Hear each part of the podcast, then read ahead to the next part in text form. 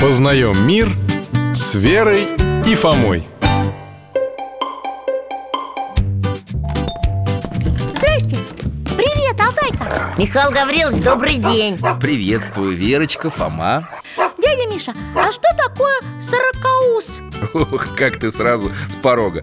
А почему вдруг такой вопрос? Ну, понимаете, у мамы подруга заболела, а бабушка ее знает еще с детства И сказала, что закажет про нее, нет, точнее, для нее Или за нее этот вот сорокауст. Вот, правильно. Не сорокауст, как Вера сказала, а сорокауст.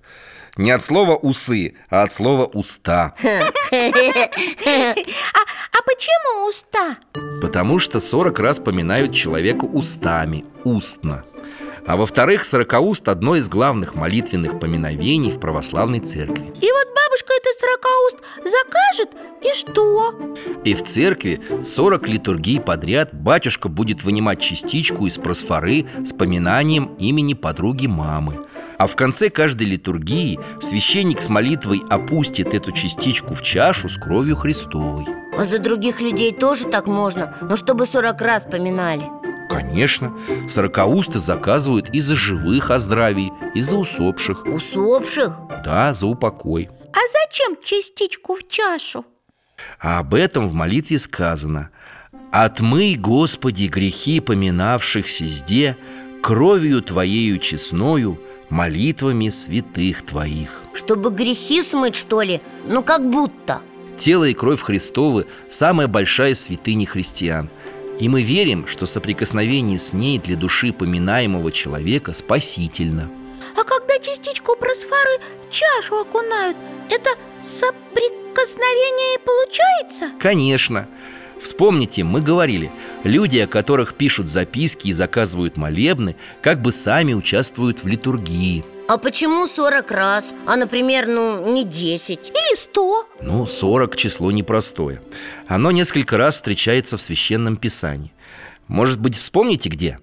40 хм. А, Моисей 40 лет евреев по пустыне водил А Христос в пустыне 40 дней ничего не ел, постился. Верно.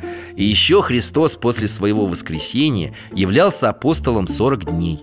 Поэтому ученики Христа сделали законом обычай поминать усопших также в течение 40 дней. Сорокауст А его за кого угодно можно, ну, заказывать.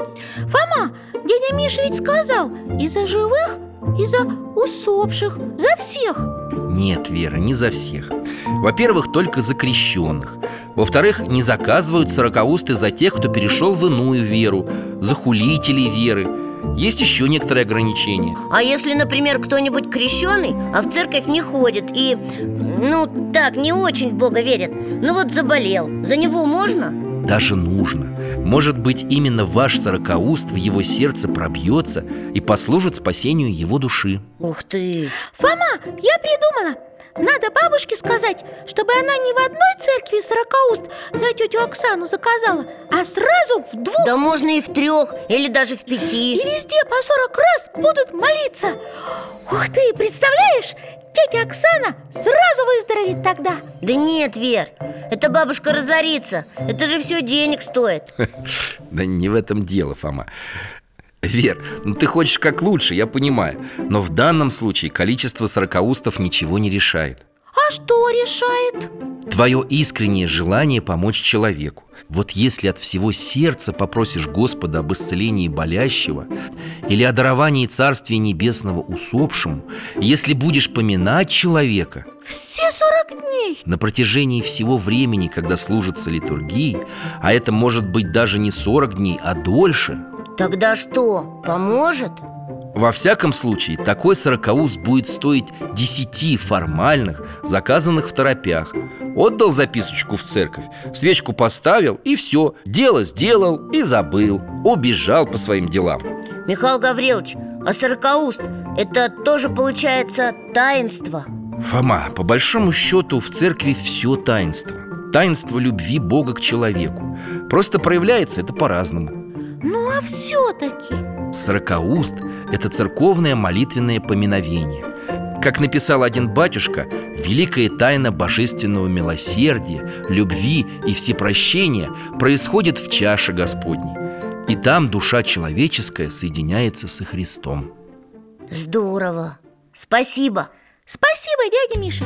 Алтайка, и тебе. Пока-пока. Счастливо, ребята. Всего вам доброго